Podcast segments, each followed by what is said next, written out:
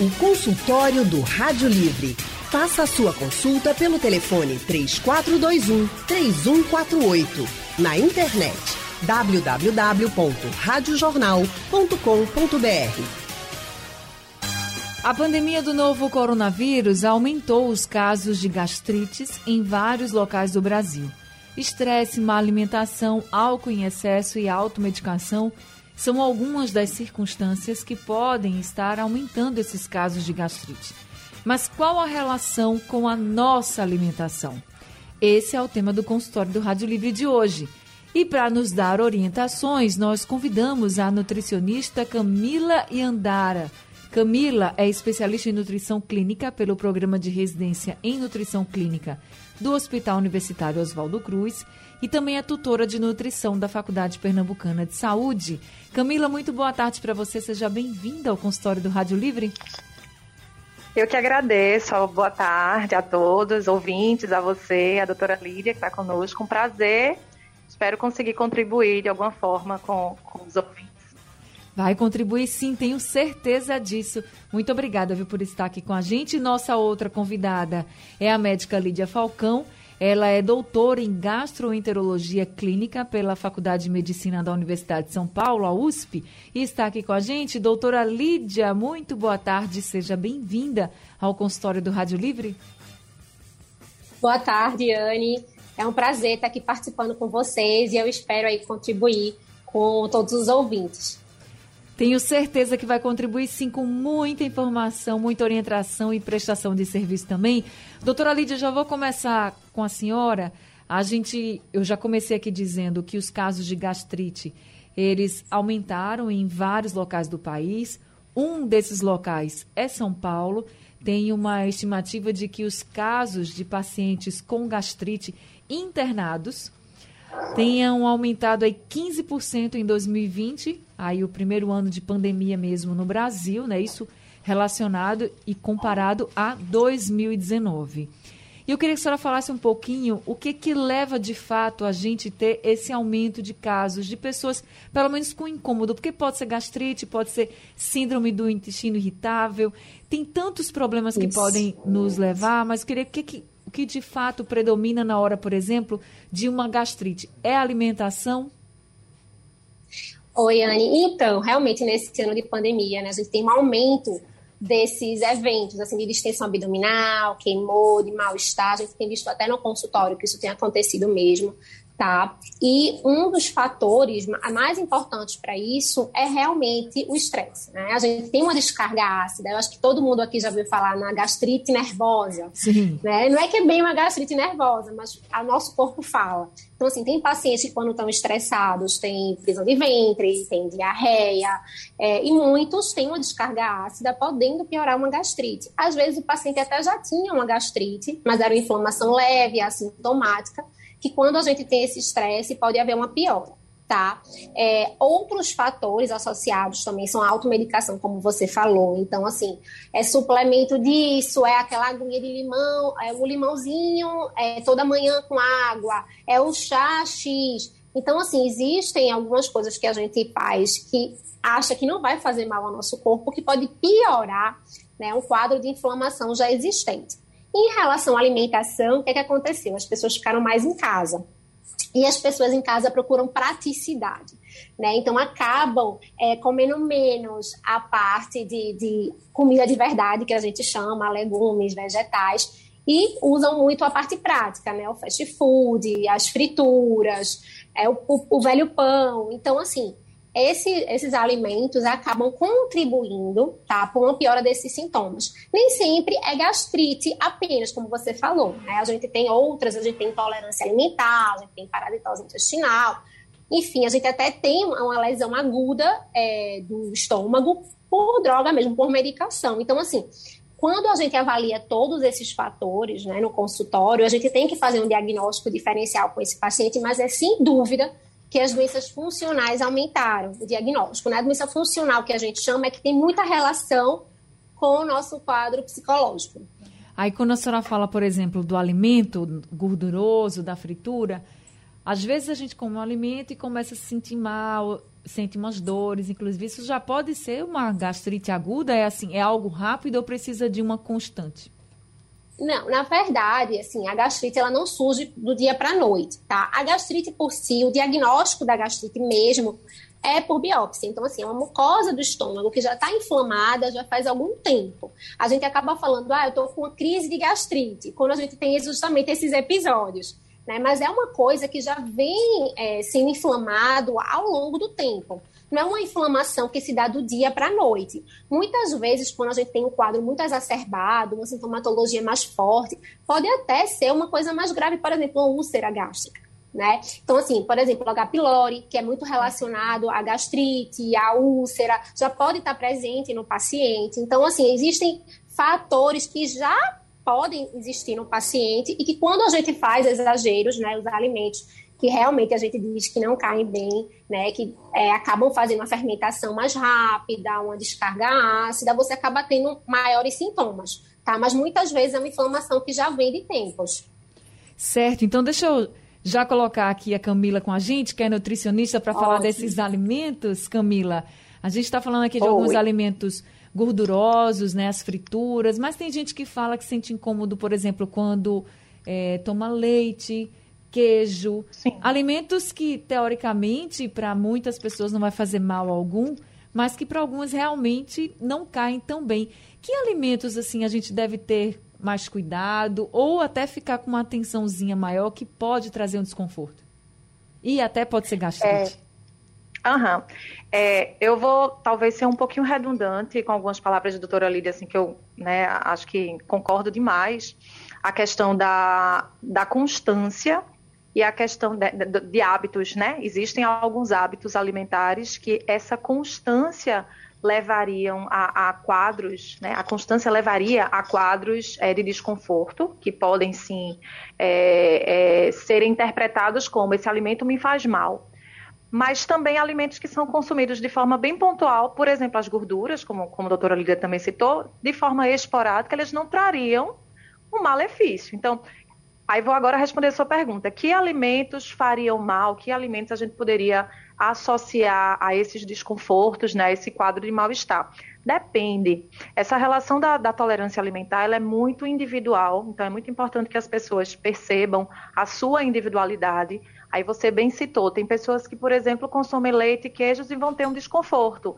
Esse desconforto ele pode estar muito mais associado, por exemplo, a um quadro de intolerância à lactose, que já seria uma outra situação, uma outra né, condição que precisa de um tratamento e de, de um diagnóstico e um tratamento mais específico. Então, aí novamente fala as palavras da doutora Lídia. O grande problema talvez seja a constância de certos maus hábitos. Então, o consumo de é, fast food, que foi citado é, é, é, como uma das, das, dos booms da pandemia, né? Pessoas buscando praticidade, Sim. então pedindo comida pronta ou tentando comprar as comidas que são práticas, feitas em microondas ou que vão direto ao forno, enfim, são alimentos que não devem ser consumidos no dia a dia, porque são preparações ricas em substâncias que sim, a constância desse consumo traria um efeito maléfico. Não somente para quadros de, de, de, gastrite, por exemplo, mas para próprias doenças crônicas como hipertensão, como diabetes, elas poderiam também é, se exacerbar é, devido ao consumo indevido desses, desses alimentos, dessas preparações. E quando a pessoa tem o diagnóstico da gastrite, o que é que ela deve evitar, por exemplo? Já sei que fritura, fast food, sim, ok, mas existem outros alimentos que às vezes a gente até pode achar assim, ah, tá ok, esse aí tá ótimo, eu posso comer. Que são inofensivos. Exatamente. Aí quando você come, acaba se sentindo muito pior, muito mal.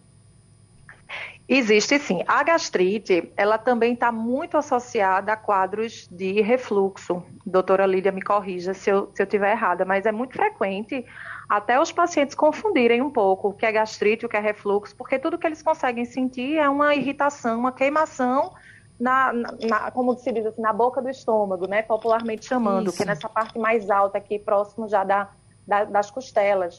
E aí, é, é, alimentos, por exemplo, ricos em cafeína, então o próprio café, chocolate, né, o chocolate mais, é, é o chocolate ao leite, chocolate preto, é, chás preto, refrigerantes, bebidas gasosas, é, estariam também associados a, a, uma exacerbação dessa, dessa sensação de dor.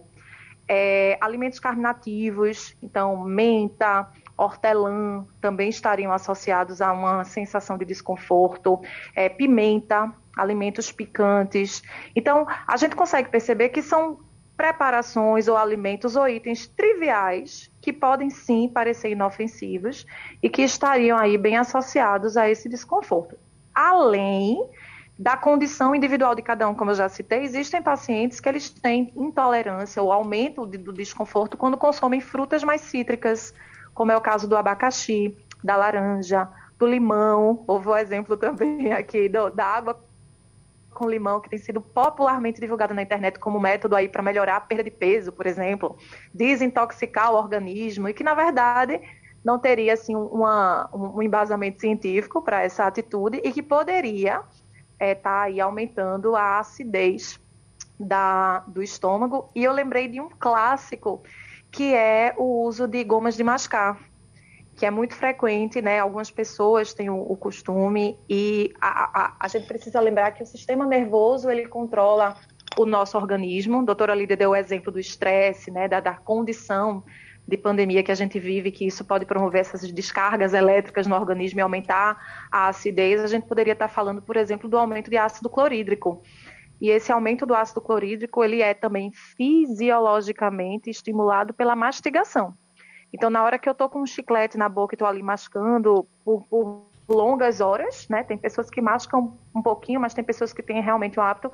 Então, essa prática poderia estar tá proporcionando, favorecendo o aumento da produção do ácido clorídrico, que é um ácido que fica retido no estômago, assim, com o propósito de potencializar o processo digestivo, mas a digestão de fato não acontece porque não tem alimento. O alimento, entre aspas, é o chiclete que está sendo mascado. Então, essa prática ela também poderia estar tá contribuindo. Lembrei também das bebidas alcoólicas, que também podem favorecer é, a, a, a, o sintoma, né, o quadro de gastrite, assim como de refluxo. Então, é, é, bem, é bem necessário, dizer assim, é, um acompanhamento né, do, do, paciente, do indivíduo que apresenta esses sintomas. É importante buscar tanto orientação médica como um acompanhamento nutricional para que haja um direcionamento para identificar esses alimentos de, de, maior ou menor tolerância por cada paciente e a gente conseguir direcionar o acompanhamento. Mas, no geral, eu acredito que eu citei todos que podem ser aí considerados vilões para uma situação de gastrite e, e, e, associo com refluxo também. E bem populares, viu? Muito populares, Camila, porque aí a gente está falando de goma de mascar, frutas cítricas. Essa aguinha com limão também já foi bastante citada aqui no consultório. Muita gente falando que tome jejum ah. também. Então, assim, são coisas bem populares que você pode estar fazendo e que pode estar contribuindo aí realmente para um, um quadro futuro de gastrite. Consultório do Rádio Livre hoje falando sobre gastrite e a relação com os alimentos. Nós estamos conversando com a médica Lídia Falcão, ela que é gastroenterologista e também com a nutricionista Camila Iandari. Já temos ouvintes aqui ao telefone. A Gorete de Casa Amarela vai conversar com a gente agora. Gorete, muito boa tarde, seja bem-vindo ao consultório. Oi, Anne, boa tarde. Bem, Ana, o que acontece comigo é o seguinte quando eu estou com a alimentação controlada, às vezes que eu resolvo, resolvo controlar minha alimentação, eu não sinto essa queimação, né? Aí eu passo tempo me alimentando saudavelmente e não sinto isso. É quando eu volto a comer tudo, que é o caso de agora, de uns 13 meses para cá, que eu chutei o pau da barraca e comecei a comer tudo que vem pela frente. Inclusive, eu já aumentei 2 quilos, né? Graças a isso, estou me sentindo péssima. Aí a queimação voltou. E eu, eu bem consciente disso, né? Sabendo que realmente é a alimentação. Só que eu não estou conseguindo me controlar. E há uns dois dias pra cá, aí comecei a sentir uma, um incômodo aqui na garganta, como se fosse alguma coisa que não desce. E eu, e eu fui pesquisar no Google, né? Hoje em dia, a gente, quando quer uma resposta rápida, a gente vai no Google, né? É verdade. então, eu fui lá e, e tentei explicar da, da, maneira que eu estava sentindo e falou que justamente essa, esse incômodo, essa coisa aqui que não quer descer, que eu já tomei, faz uns três dias que eu tomo água e não desce, era justamente é, relacionada ao, ao a gastrite, a essa coisa da alimentação e do refluxo e tudo mais. Eu, foi tanta coisa que eu li lá. Então eu quero tirar essa dúvida aí com a doutora. Inclusive mandaram procurar uma doutora aí dessa, me indicaram que eu procurasse. O Google mandou procurar uma doutora, né? E, então, eu, esse debate aí, esse, esse consultório caiu do céu hoje, porque pelo menos eu tive pelo menos essa, essa dúvida, né? Então fica ao telefone. Eh, doutora Lídia, a senhora pode ajudar a Gorete? Oi, Anne. Oi, Gorete. Então, é, pelas poucas informações né, que eu tenho da Gorete, assim, parece realmente ser re, sintoma de refluxo. Né? Geralmente a gente tem um queimor que pode subir pela garganta, tá? Muitas vezes o próprio alimento, depois que a gente come, a gente pode ter uma regurgitação, tá? Desse, desse alimento. Isso pode ser sim pelo refluxo, tá? Como você falou, você está comendo coisas que não, não deveria. E o refluxo também é muito associado com o aumento do peso, tá? Então, assim, o refluxo é muito prevalente em pacientes que estão acima do peso ou com obesidade, né? eu não sei teu histórico, né? Mas pelos sintomas que você me falou, tá parecendo mesmo ser refluxo. O Google acertou dessa vez de mandar você procurar um médico. Por quê? Porque esses sintomas, né? A gente geralmente avalia o paciente, às vezes pede outros exames para fazer um diagnóstico diferencial. Ou seja, é muito provável que seja um refluxo, mas de qualquer forma, você tem que ser vista, analisada, coletada sua história direitinho para a gente fechar que é isso, tá? Então, inicialmente, a, a orientação seria você realmente melhorar a alimentação. Uma coisa que a gente às vezes esquece é o molho de tomate, tá? Que pode piorar o refluxo. É, Camila falou várias coisas aí que realmente dá para a gente evitar para melhorar. E caso você não melhore com essa reeducação alimentar, o ideal é que você vá no gastroenterologista mesmo, tá? Mas aparentemente sim é um refluxo. Depois de quanto tempo, doutora Lídia, ela, por exemplo, se ela melhorar a alimentação, e aí, depois de quanto tempo ela tem que observar? Eita, melhorei a alimentação, mas realmente ainda não estou melhor. Eu vou, tenho que ir para o médico. Acho que Anne, até um mês, assim, dá para ela, dá ela observar, tá? Até porque ela vai melhorar a alimentação, e dá que ela faça atividade física também, melhore o peso. Mas, assim, se isso passar de um mês, um pouco mais que isso, ela já pode ir para um gastroenterologista, tá? Porque quando a gente melhora a alimentação, geralmente é rápido esses sintomas melhorarem. Então, a gente dá geralmente um mês, porque dá tempo dela fazer essa, essa transição para essa alimentação mais saudável. Tá certo, respondido então para Gorete. Obrigada, Gorete. Agora a gente vai ouvir o Jaziel de Beberibe, que está ao telefone. Jaziel, muito boa tarde, seja bem-vindo ao consultório. Boa tarde, Ana. Ana, mesmo eu acho que eu tenho estômago de elefante, viu? Porque agora mesmo, agora há pouco mesmo, eu acabei de comer uma toscana gordurosa de porco ainda mais. Eu como tudo que você imaginar, até feijoada de meia-noite, me deito na mesma hora Nunca tive refluxo, nunca tive queimou em, em, em, pulmão, em nada, em estômago. E assim, eu gostaria de saber o seguinte, se a pessoa é obesa, ela está mais é, suscetível a ter gastrite, e também gostaria de saber se quando a pessoa faz uma endoscopia, se nela já vem a biópsia ou a pessoa tem que pagar a biópsia por fora caso seja particular. Então, vou perguntar aqui para a doutora Lídia. Doutora Lídia, com relação à obesidade. Olá, então a obesidade ela tem muita relação com refluxo, mais com refluxo do que com a gastrite em si, tá? Porque a gente acaba exercendo uma compressão maior no abdômen, tá? E favorece o refluxo, mais do que a gastrite, tá? Em relação à alimentação que ele falou, né, da, da feijoada à noite, né? Ele sabe que tá aí propenso a ter sintoma, principalmente à noite. À noite é um horário que a gente geralmente tem que comer porções menores, tá? Porque a gente vai passar muito tempo deitado, a gente não vai queimar o que a gente comeu. Então, o ideal é que à noite a gente jante cedo e coma em pequenas porções, tá certo? Em relação à endoscopia que ele perguntou, é, quando você faz exame particular, geralmente a biópsia é por fora. Assim, geralmente é o que acontece. Tá certo. Chegando aqui uma pergunta do Raul, ele é da cidade de Paulista, ele está querendo regular a alimentação. Aí, Camila, ele diz assim: mas a cada 15 dias eu gosto de comer um hambúrguer, um feijão bem carregado de carnes. Até que ponto isso pode me atrapalhar caso eu comece uma reeducação alimentar? É, então, Raul, né, o nome dele? Isso. Eu acho que a, a colocação de Raul ela é bem, ela é bem tolerável, no sentido assim, a cada 15 dias eu tenho uma preparação da minha preferência, que eu gosto de comer, contanto que nesses outros dias, né, esses outros 14 dias, ele de fato se mantenha mais regrado. Eu acredito muito na, na ideia de que a gente precisa também comer o que a gente gosta. Eu acho que comer bem, ter uma alimentação saudável não significa cortar todas aquelas preparações que também nos dão prazer. Eu acho que a alimentação é muito mais do que simplesmente colocar para dentro determinados nutrientes. Não. É isso também, mas é o hábito, é, é o reunir-se com a família, é uma confraternização com amigos, é a cada 15 dias ter esse, esse happy hour, né? Ou essa, ou essa preparação um pouco mais exagerada, contanto que ele consiga ponderar. Acho que é, a, a, ideia dele é muito, é muito comum, muito frequente para outras pessoas também. Ter aquele dia que vai conseguir é, comer um pouquinho né, mais exagerado ou uma preparação de menos qualidade nutricional, mas que proporciona prazer. Então, é bem aceitável sim.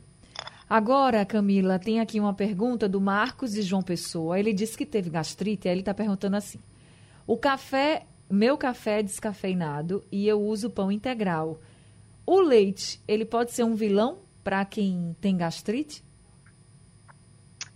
Então, é, o leite ele pode causar um desconforto, mas eu não afirmaria que o leite é um vilão para a gastrite. Eu acho que está muito relacionado também à quantidade, né? O leite é, integral é um leite com gordura. A gordura presente é, num quadro de gastrite, que a gastrite, como a doutora Lídia bem falou, às vezes o paciente ele tem uma inflamação, mas essa inflamação ela está ali quieta, ela está ali sem, sem se manifestar. E às vezes o excesso de determinados produtos, determinados né, alimentos, eles podem exacerbar essa dor, esse desconforto. Aí o leite poderia sim entrar nesse papel se ele for um leite integral, mais gorduroso e consumido com muita frequência. Mas a gente tem no mercado as opções do leite desnatado ou até mesmo do semi-desnatado, que poderia ser, ser uma opção é, para que ele consiga adaptar aí na, na dieta e tentar minimizar o, o, efeito que o leite poderia causar. Agora, tem aqui ainda do Raul, né? O Raul está dizendo que teve essa gastrite, mas ele fez endoscopia, fez tratamento e ele disse que ficou curado. Aí ele está perguntando para a doutora Lídia o seguinte: ele disse que depois teve uma fermentação e um pouco de queimação, e que o médico falou que isso podia ser sistema nervoso. Ele pergunta se pode realmente ocorrer isso, doutora Lídia.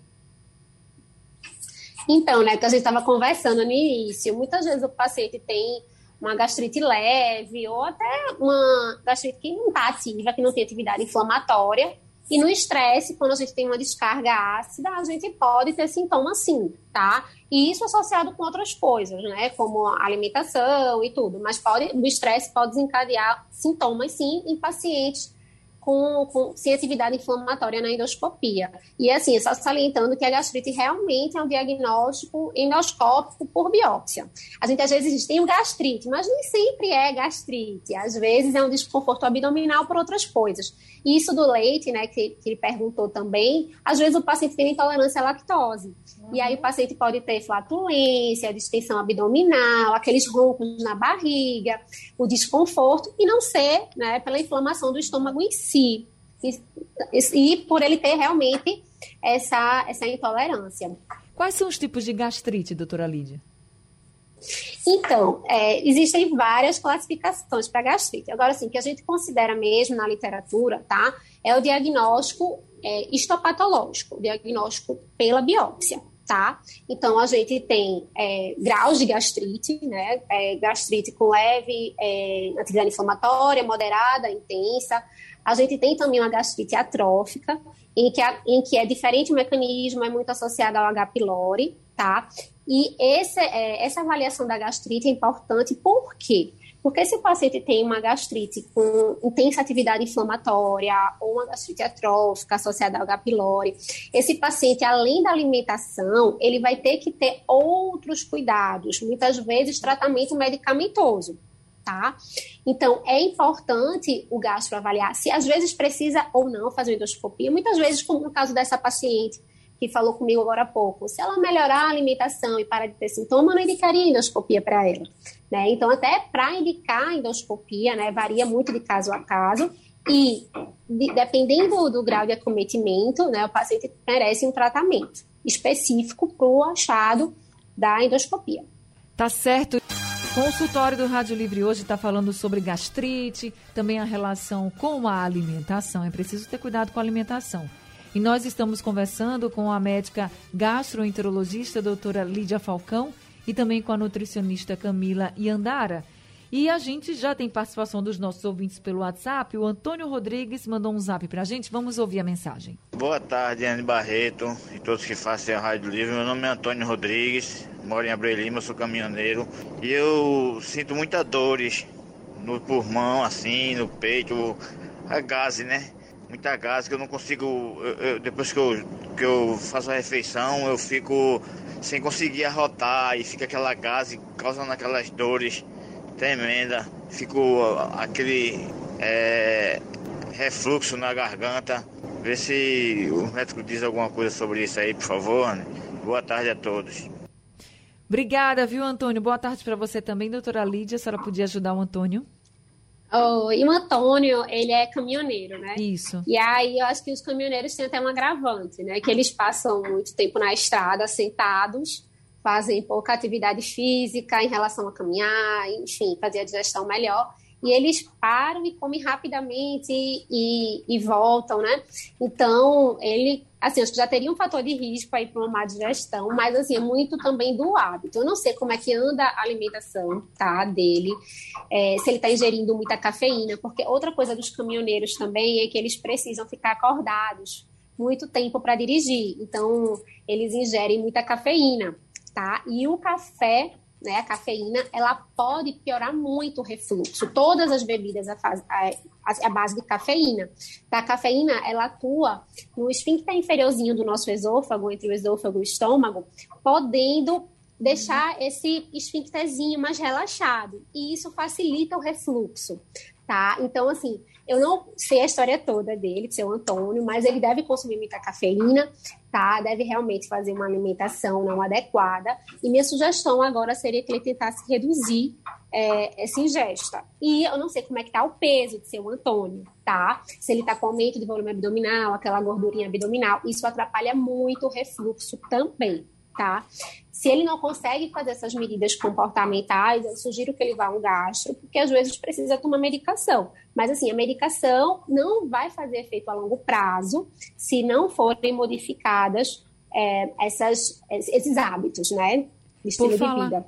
Por falar em medicação, doutora Lídia, tem gente que vai para o gastro, tem o diagnóstico, por exemplo, de uma gastrite, e aí começa o tratamento com medicamentos. Ok, fica, fica bem, depois volta a ter algum desconforto, começa a tomar de novo, mesmo sem voltar. Tem vários remédios que são tomados. Isso é Isso. prejudicial? Pode ser prejudicial? Então, muita gente acaba fazendo os, os usos né, dos inibidores de bomba, dos tratamentos para gastrite, por anos, sem acompanhamento. E essas medicações feitas de forma indiscriminada, por muito tempo, podem dar efeito colateral, sim, tá? Você pode ter deficiência de vitamina B12, que precisa de um pouquinho do ácido para ser absorvida, então o paciente pode ter anemia, anemia por deficiência de ferro também. O paciente pode pode ter também um aumento do índice de osteoporose, né, da perda da massa óssea. Então, existem vários efeitos colaterais na medicação usada a longo prazo, indiscriminadamente, tá? Tem pacientes que dizem, ah, não vou usar a medicação porque eu vi que dá Alzheimer. Calma. Não é comprovado, tá? Não, não foram estudos bem feitos que comprovaram isso. E que se for usada por um determinado período de tempo, com acompanhamento direitinho, não vai trazer malefício para o paciente mas tem que ter realmente esse acompanhamento médico, tá? Não é só tomar medicação e pronto. Até porque as pessoas tomam medicação e acham assim, ah, tô tomando a medicação, então eu posso chutar o pau da barraca, porque meu estômago está protegido. E não fazem aquilo que eu falei, de mudar os hábitos, né? isso. né? Então você acaba tomando remédio para a vida toda, não muda seus hábitos, isso só piora, e você fica dizendo, ah, eu tenho uma gastrite eterna quando na verdade, né, a gente poderia ter melhorado esses sintomas, né, Camila. Sem, com ou sem medicação, às vezes. É verdade. Camila, com relação aos alimentos que podem aliviar, aliviar os sintomas da gastrite. Por exemplo, tem muita gente que fala que quando come maçã, por exemplo, tem um, um alívio no desconforto gástrico. A maçã é realmente um bom alimento? Camila está me ouvindo? Acho que a gente perdeu contato com a Camila.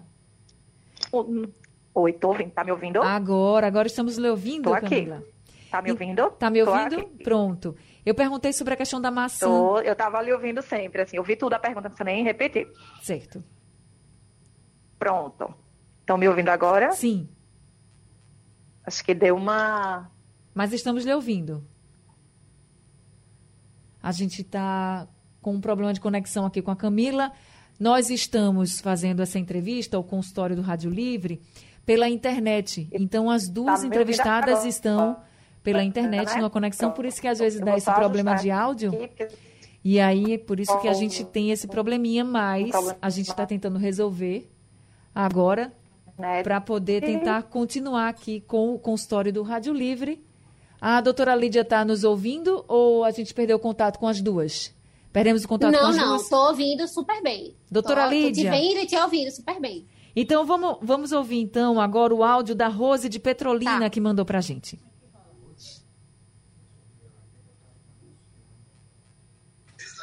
Eu quero saber, no caso, a minha mãe, ela tem 90 anos, ela tem Alzheimer e essa semana a gente começou, co- começou, é, teve que botar sonda nela porque ela estava se engasgando e não estava conseguindo engolir. E aí a saliva dela fica na garganta. Eu tenho que tirar para não ficar. Já tem dias que ela está tudo bem, nem parece que está doente, mas o médico aconselhou colocar a sonda para não dar uma embolia pulmonar e não dar pneumonia. Aí ela tá na sonda, o médico disse que é para ficar para sempre. Aí eu gostaria de alguma ajuda de vocês quanto à alimentação, porque eles passaram aquela isossor e soia. E aí eu quero saber como é que, que essa alimentação vai, pra, que vai direto para o estômago, se isso não é ruim.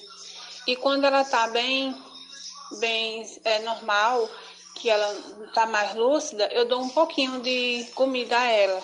Assim, mas se ela se engasgar, eu paro. Aí vocês poderiam me ajudar em alguma forma?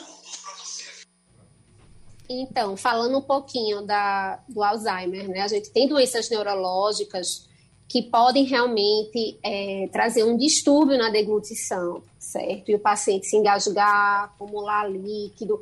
Isso não quer dizer que o paciente tem refluxo, tá? Isso é um distúrbio da realmente da motilidade do, do esôfago e por isso que sempre que um paciente vai ser alimentado, como você faz com sua mãe, é bom saber de um fono, por quê? Porque às vezes ela se alimentando, ela tem um maior risco de se engasgar. E talvez não seja bom assim, esperar ela se engasgar para poder parar de dar a alimentação, sabe? Eu acho que para você dar essa alimentação por via oral, tem que realmente ter autorização da fono, né, que vai fazer essa avaliação. Em relação à alimentação por sonda, que vai direto para o estômago, ela também alimenta, tá? Não é porque ela não vai comer pela boca que ela vai ficar mal alimentada, pelo contrário. Então, vai ser essa alimentação que vai entrar direto no estômago, que vai fornecer os nutrientes, a proteína, tudo que sua mãe está precisando, tá bom? Então, tem que manter assim, a dieta por sonda. E sempre que você for fazer a alimentação via oral, não esperar ela se engasgar. Ter realmente a avaliação da fonoaudiologista, da fonoaudióloga, para saber se pode alimentar pela boca ou não, já que quem tem essa doença, né, na evolução, pode ter é, problemas na deglutição mesmo, tá? Certo. Então tá respondido então para a Rose. A Rose estava bastante aperreada, mas agora acho que ela ficou um pouco mais tranquila. Doutora Lídia, infelizmente nosso tempo acabou aqui no consultório. Eu peço desculpas também aos nossos ouvintes. A gente vai tentar marcar outros encontros como esse para responder as outras perguntas que ficaram. Eu queria agradecer muito a doutora Lídia Falcão por esse consultório de hoje, por todas as orientações.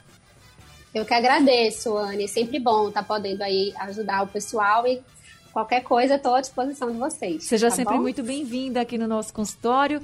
A Camila Obrigada. em Andara também. Camila, muito obrigada viu, por esse consultório de hoje. Seja sempre muito bem-vinda. Vamos marcar outros encontros. Eu que agradeço, peço desculpa pela queda de conexão. Para mim, eu estava ouvindo tudo o tempo todo e realmente eu precisei sair da sala e voltar, porque eu acho que, enfim. Mas agradeço a oportunidade, espero que a gente tenha conseguido esclarecer e um prazer também, fico à disposição. Seja sempre muito bem-vinda aqui com a gente. Sugestão ou comentário sobre o programa que você acaba de ouvir, envie para o e-mail ouvinte@radiojornal.com.br ou para o endereço Rua do Lima 250, Santo Amaro, Recife, Pernambuco.